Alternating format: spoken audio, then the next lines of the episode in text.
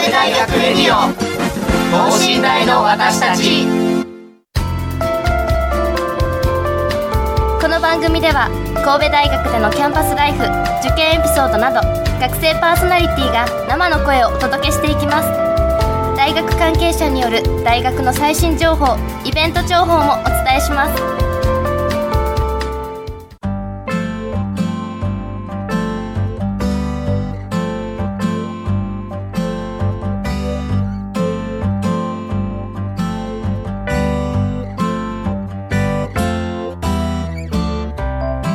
皆さんこんばんは。発達科学部3年の大島敦樹です。そしてはい法学部3年の上皇光です。よろしくお願いしますさて先々週センター試験終了しました、はい。当日は雪も降りすごく寒かったですよね。はい、えー、まあ今年度1というか今シーズン1のはい。大寒波というねことでね。本当数年に一度らしいですが、はい。まあめちゃくちゃ寒い日に、はい。え ーセンター試験を迎えてしまったわけですけど、まああの雪とかでねあの、はい。他の大学だと大変だった大学もあるかもしれないですけど、はい。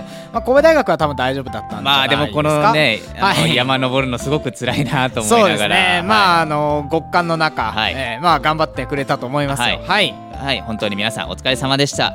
さあ、センター試験も終わって一息入れたいところだとは思いますが、えー1ヶ月後には個別前期試験が控えている受験生も多いのではないでしょうか。そうなんですよ。あるんですよねまたね。これがあるんですよね、はい。そこで今週は頑張れ受験生。センター試験終了後から個別前期試験までの過ごし方をお届けします、はい。センター終了後から前期試験までの間去年神戸大学に合格した1年生はどのように過ごしていたのか。そして当日はどのような感じだったのか。生協学生委員会 GI の部員がエピソードを話してくれます。それではこの後ゲストの登場です。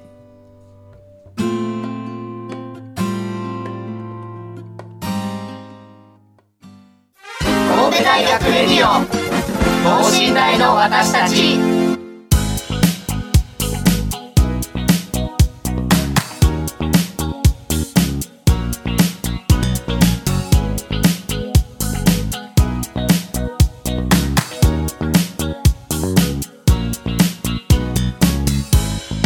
それでは本日のゲスト生協学生委員会 GI のお二人のご登場ですはい、こんばんは。生協学生委員会通称 GI のは、えー所属の、えー発達科学部1回生の上翔太と申します。こんばんは。生協学生委員会 GI からやってまいりました。国際文化学部1年生の香川康樹です。よろしくお願いします。はい、よろしくお願いします。よろくおお願いします。時代のお二人のご登場です。はい、えー今回は、えー、と頑張れ受験生センター試験終了後から個別前期試験までの過ごし方というテーマなんですが、はい。お二人大学の試験を前期で、まあ、もちろん体験したと思うんですが、はいかがでしたか？いざ一年もう1年前の出来事ですが。1年前ですか。すごい過去のことですよね。もう。もうすでに、はいどうでした？すえー、なんか難しかったよねと思いますね。やっぱり。難しかった。思った。以上にはいなんかあ全然違ったというか、はい。特に英語がもう怖すぎていまだに英語トラウマですもん。はい。なんか突然形式変わって、はい。ちょっと心折れた感じがもう 唐突に作文の問題が難しくなって混乱しましたね。じ受験はい。してる、受けてる間に。はい、あなんで今年に限って形式変わったんだそうってですね。感じでねありますよね。うん。さあまあお二人まあ無事合格して神戸大学生にね明確になったわけですが、うんどうですか？今1年過ごして高校生の時との違いとか実感しますか？あ僕は大学に入って、はい。えっと、一人暮らしを始めたんですね。はい。上君も最近始めそうですね。一一人暮らし、はい。まあ、大学生の醍醐味の一つかなっていうふうにはい。自分では思ってるんですけど。まあそれなりに充実して時間にも縛られず自分の好きなように好きなことをしてはい。楽しくやってます。あうーん。もうめっちゃ楽しいですよね。楽しいです。ね上さんどうですか？そうですね。なんか勉強っていうか1時間一応一コマの時間が長いんで、はい。ちょっと集中力が、まあだって90分ですもんね。長い長い。もそうですね。持たないですね。高校の頃とかだと50分とかですからねそうですね。授業。はい。もうほぼ2倍。そうですね。本当あれ最初の方はね長く感じますよね、うん。まあ今第4クォーターの定期試験の直前というかまあ試験期間にそろそろ入ろうかなっていうところなんですが、はい。どうですか？受試験勉強とかの方は。そうですね。いやあの専門というか自分の受けている学部の授業は、はい。はいはい。とっても勉強しがいがあるというか、はい。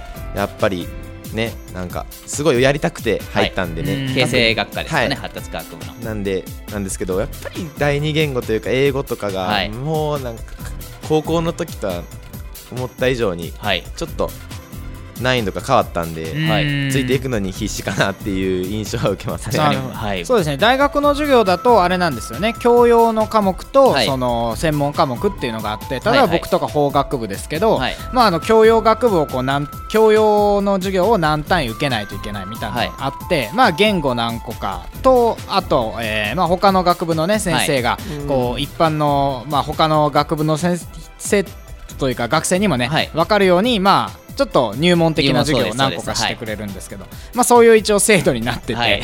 えーまあ、僕も結構ね言語とか苦労した覚えがありますけどね。はい、僕もね、はい。第二言語がめちゃくちゃ鬼だった記憶がありますね。そうなんですよ。第二言語っていうのがあるんですよね。はい英語以外のね。英語とあとですね、まあ、一応神戸大学の場合は今だとドイツ語とロシア語とフランス語と中国語はいですか、はいねが選べるんですかね。ね。これがとっても難しかった、もうこれが大変ですとっても難しい。ですねはい。大学入っていきなり始まる新しい言語。そうですね。テストが難しいんで、はい香川さんどうですか？試験勉強は。僕もやっぱり学部の授業は興味があってはい。受けている授業なのではい。楽しくやってるんですけど、はい。うんやっぱりそれ以外の教養だとか 言語の授業ははい。ひいひい言いながら なんとか単位もらえるように頑張ってます。頑張りましょうね。もうちょっとで。お互い皆さんで頑張りましょう。はいまあね今、えー、と大学生は試験勉強でひいひい言ってる頃ですが、ははいい世の受験生は、えー、とセンター試験が終わって、まあ、今前期試験の、えー前期試験の勉強をしてると思うんですがそうですね。僕たち以上にヒーヒー言ってる。そうですね。間違いないですねはい、間違いないです。えー、では上さんと香川さんはセンター試験は、えー結果とか、えー、と終わった後帰宅してからどのように過ごしたかのエピソードをお話しいただきたいんですがはいどうでした？結果の方はえっと、僕の方はなんか終わってその数学の回答欄のマークミスっていうのをはい。ほちょっと自覚して、ほう。あ帰った瞬間に泣き崩れて、ー。泣 き泣き崩れた。なんかもう,、はい。もうこれ受からんのちゃうんはいかと思ってすごい泣いた記憶があります、おー。それは確かにまあ多分僕でも泣くと思います。そうですよ僕でも泣くと思いますはい。ね。辛いな。えー、香川さんは僕は終わってから。単純にセンター試験はまあ2日間ずっと受けっぱなしで、はい。長時間集中力を保って緊張した状態でやったので、まあ、受け終わったっていうもう安心感っていうか、はいはいはい。開放感が第一に出てきてしまっそうですよて、ね多分帰ってすぐ寝ましたね。出ましたか？わかります。もう。もう報告とか、はい。点数とかその前に疲れた。もう頭とかね、すごく疲れてますもんね、わかります、わかります。では、えーっと、まあ、そんな対照的なお二人ですが、二次試験の切り替えとかすぐにできました？特に上さんは。あそうですね。なんか全然できなかった記憶があります、えー。なんかリサーチ出してから帰ってくるまでの時間、全然勉強に手がつかなかったというか、はいそれがすごいもったいなかったなって自分でも。確かに。そうですね。香川さんはどうだけどですか僕も逆に違う意味でこうセンター試験で燃え尽きてしまったっていうか、はい。出し尽くしてしまった感じがあって、なんなかなかこう身が入らなかった時期は長かったですね、はい。まあ、そこがもったいなかったっていうのは宇部君の言う通りだなと思います、もう今の受験生にぜひそのあたりは、ね。意識してほしいですね。この番組終わってからがまた勝負なんで、ちょっとねリラックスした後にあ今はね、もうラジオ聞いてくれてるんでね。楽しんでいただいてありがとう逆ございますに僕なんか二次試験がすごい楽しみなタイプだったんで、ー。そうなんですよ。もう二次試験したくてセンター試験中もうずうずしてたぐらいだだいぶレアなケースやマークじゃなくてこのかける喜びに浸ってましたあー。確か小論文好きとか言ってましたね。そうですそうです。なんでその書くっていうのを案外ねやってみると面白いんで、ねはい。そういうところに楽しみを見出したらまあなんとかねなるほど。マシになるんじゃないかなって。そうですね。はい自分の体験談から思いますけどね、はい、い。ろいろな過ごし方ありますね、うん本当に。まあ、えっと、リサーチとか出したと思うんですが、どうですか、神戸大学に、えっと、もういざ、まあ、神戸大学で行こうと志望を決めた時とかのエピソードとか、理由とかありますか？そうですね。まあ、もともと志望だったで、よろしいですか？元から第一志望で、はい僕も第一志望で。はい、でここまで勉強したんなら、はい、もうやりきるしかないっていう覚悟を持って、まあ浪人しても仕方ないなってはい。なるほどいう、ね実際マークミスとかどうだったんですか、あったんですか、本当に。ありましたね。帰ってきてから、あーやっぱり数学点数ちょっと低かったなみたいな、はい。であーやっぱり合ってんなみたいな思いました、まあ、でも、もう浪人覚悟で、もう神戸大学で行こうと。もうしゃあないですね。そういうことですね。僕はもうある程度余裕のある目標点数を突破できたので、はい、はい。逆にこうほなんか狙いの点数をとにかく取りに行くことに集中して、はい。追い詰められたりとかはなかったんですけど、はい。それでもやっぱり勉強を積み重ねていくことが大事かなと思って。なるほど。ありまあがとうございます。まあ点数にあったの余裕があったので、はい。判定が良かったので あじゃあもう行こうっていうぐらいです、なるほどね。ありがとうございます。まあ前期試験までの過ごし方ちょっと聞いたんですが、えっ、と実際一日の勉強時間とかえっ、と科目ごとの勉強方法だとかどのようにされてましたか？まあ神戸大学は国語がとても現代文にはい 特殊ですごい長いのでへ問題文が長くてはい。他の大学の過去問とかではあまり対策ができないのでー。ひたすらもう過去問赤本を解いて僕は学校の先生にすごいいい先生がいてくれたので、はい。その先生と話しながらこう記述のやり方を学んでいくっていうのをやっていました、ちなみにそういう二次試験の勉強はいつから始めましたか？えーと具体的に赤本を本格的に解いたのは本当にもうセンター終わってからでその前は、まあ一般的な記述の練習みたいなのは、年が明ける前ぐらい、はい11月から12月にかけてっていうのはやっていました。けど本当に神戸大学の対策をしたしだしたのはセンター終わって出願してからなので、はいはいはいはいそこから詰め込めれば大丈夫だと思います。なるほど。どれくらい勉強されてました？時間的には。いやーまあ1日10時間は乗るまで頑張ろうって思ったので。すごい。な。10時間か。10時間はすごいな。まあこう休憩込みで10時間みたいな感じになってましたけど はいはいはい。最後の方は。それでもやっぱりまあそれまでのリズムが今までもあったので、はい。センター前までの。うん。それはあまり変えないように頑張ってました、まあ、リズムできてたから よかったですすねごいですね。ね。すごい。上さんどうでしたか？僕はあの英語が特に配点が高くてはい。発達科学部の方は、なんで英語に特に尽力したというかもう力を出し尽くした感じはありましたね。お二人文系の受験ですよね。はい。いや僕も英語確かなんか一回全問題文とか全部英語になったって年があってそれが多分僕の年だったんですけどあそれはねもう形式変わったのがすごく恨めしかったですね 形式どんな風に変わったんですか？まああの、ま最後の英作文が確か普通の英作文やったのが突然自由ななんかフリーダムというか、はい。すごい道案内をしてくださいみたいなポンって出されて、はい。自分らで考えて書くみたいな。はい。だから本論文みたいな感じじゃなくて、はい。もう会話みたいな出されて、はい。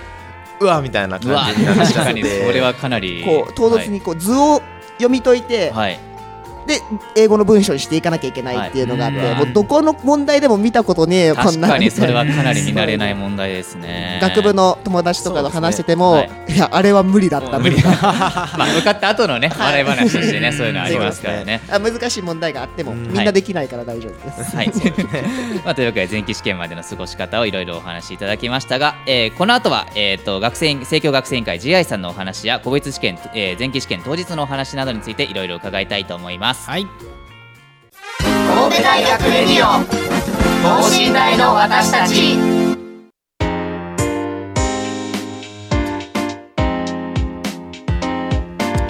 さあ続いてはお二人が所属している生協学生委員会 GI についてもお話を聞きたいと思います。えー、と GI はどのような活動をされてるんですかね？はい、えー GI 通称学生委員会逆や逆やね。学生委員会では学生会通称 GI ですね。はい、はい。そうですね。あの受験生に対する企画も行っていまして、はい。例えば、えー寝台ナビゲーターという受験生に対する冊子を発行したりだとか。はい。あとは受験生応援版っていうサイトを運営して受験生の質問を答えたりしています、はい。おー。まあ、他にも、まあ受まあ、信頼の団体なので、はい。まあ、神戸大学の学生向けにも冊子を作ったり、はい。イベントを企画したりっていういろんなことをやっている団体です、フリーペーパー配布されてますよね。そうですね。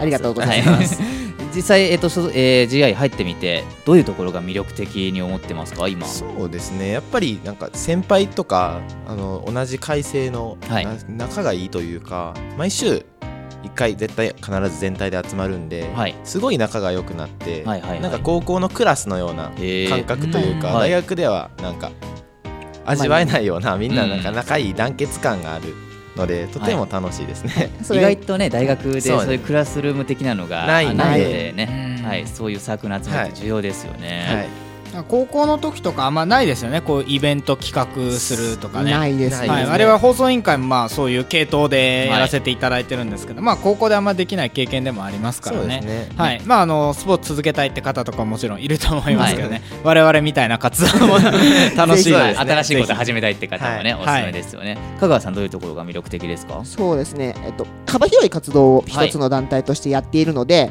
やっぱりそれぞれに必要なスキルみたいなのがあってそれを先輩から教えてもらえるのでいろんな能力が活動を楽しく活動する中で身につけられるってすごい他の団体でもあるのかもしれないけど、GI で入ってよかったなって思ってるところです。なるほど。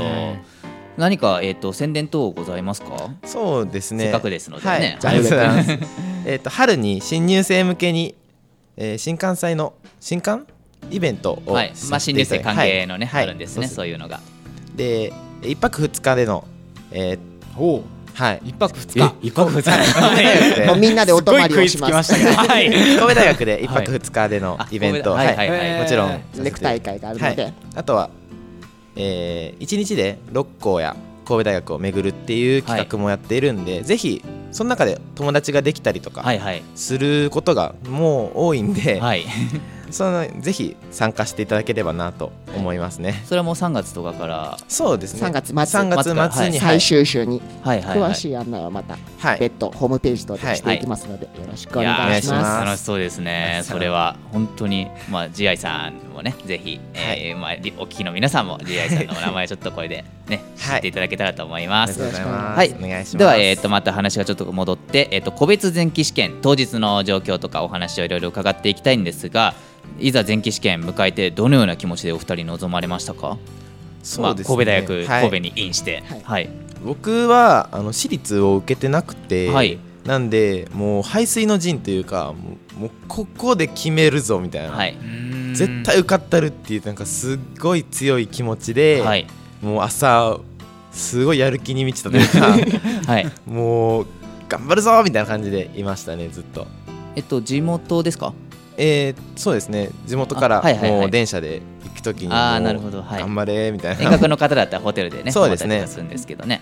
僕は遠隔で、はい。神奈川県の横浜市から、えっと、一人で、一人で？はい、来て、まあはい。ホテルに全泊をして、はいでその日のうちに神戸大学の下見をしてなるほどここか坂きついなとか思いながら。そのその通りです。本当にはい、まあその日はリラックスしてしっかり眠って朝起きて一人でまあ知らない街で一人って、はい。しかも自分のこう進学がかかった試験を受ける。ね明日試験ですからね、はい、で緊張はしたんですけどまあその知らない街に来てるっていうのはちょっとプチ旅行みたいなはいはいはい。ところも楽しみながら、まあ、ある種気軽にね、はい。なるほど。朝のバスとかスムーズに乗れました？でも当日そうやっぱ大体バスですよね皆さん。バスです。僕は歩きました、あ歩きましたか。すごい。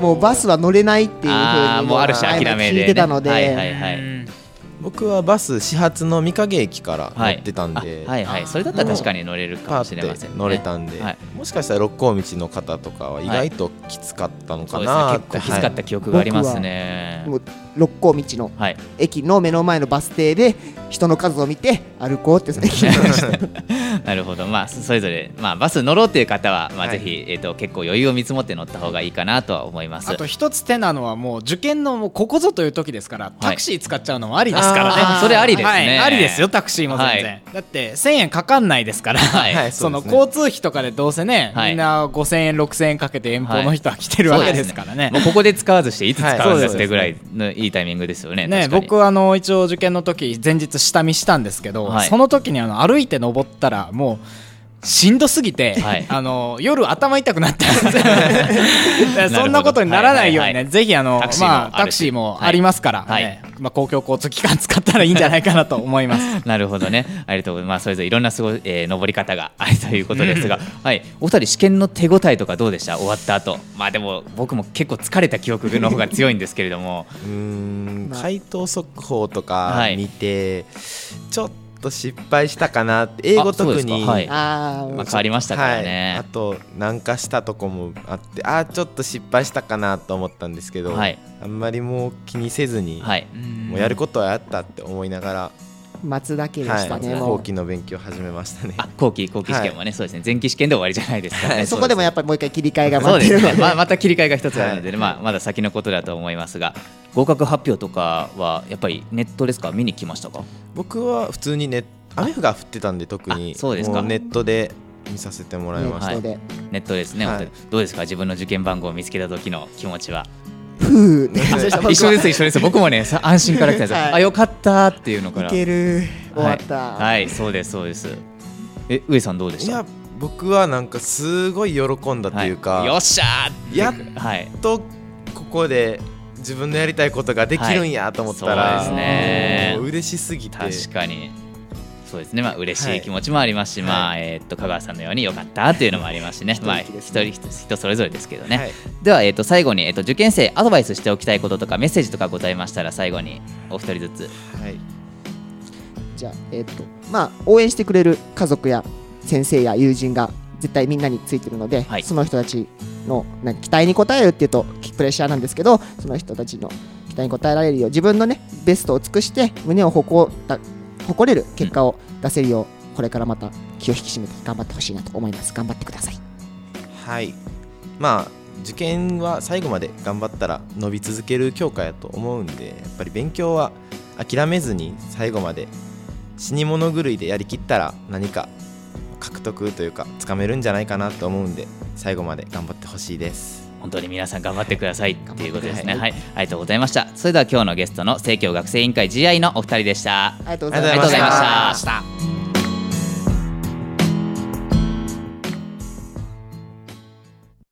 神戸大学レディオ。等身大の私たち。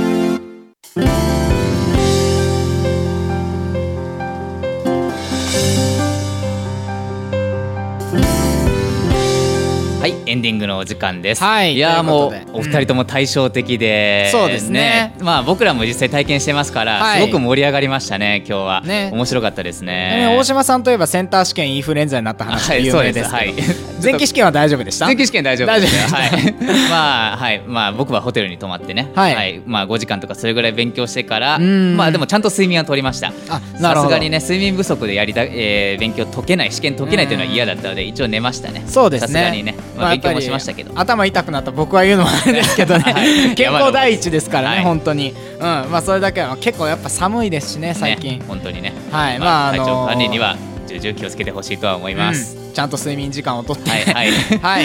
えーそしてですね来週の放送なんですが、えー映画「海賊と呼ばれた男」がまあ公開されたということでそうですね。まあ、ねはい。見に行かれた方もいらっしゃるんじゃないかなと思いますが。あーそのですね海賊と呼ばれた男の、まあ、主人公お出光佐三、はい。えー主人公のモデルになっている 出光佐三ですね。はいはいこの神戸大学の前身である神戸高等商業学校。はい。この2つの関係性についてねちょっと、えーお届けしていきたいと思います。はい。はいで、えーまあ、この前身のお神戸商工の卒業生である出光佐三さんがですね、はい。えーまあ、学生時代をどのように過ごしたのかはい。であったりとか、まああの若い頃のね出光さんの意外な一面とか、まあ、そういうところも、はいはい。えー話していただいてますのでぜひ、えー聞いていただけたらと思います。はい。でですね、えーっとまあ、次回放送ゲストにですね大学文書資料室の野村理恵子先生をお迎えしております。はい。はい、えー、まあ資書室という資料室というところでですね、その出光佐三関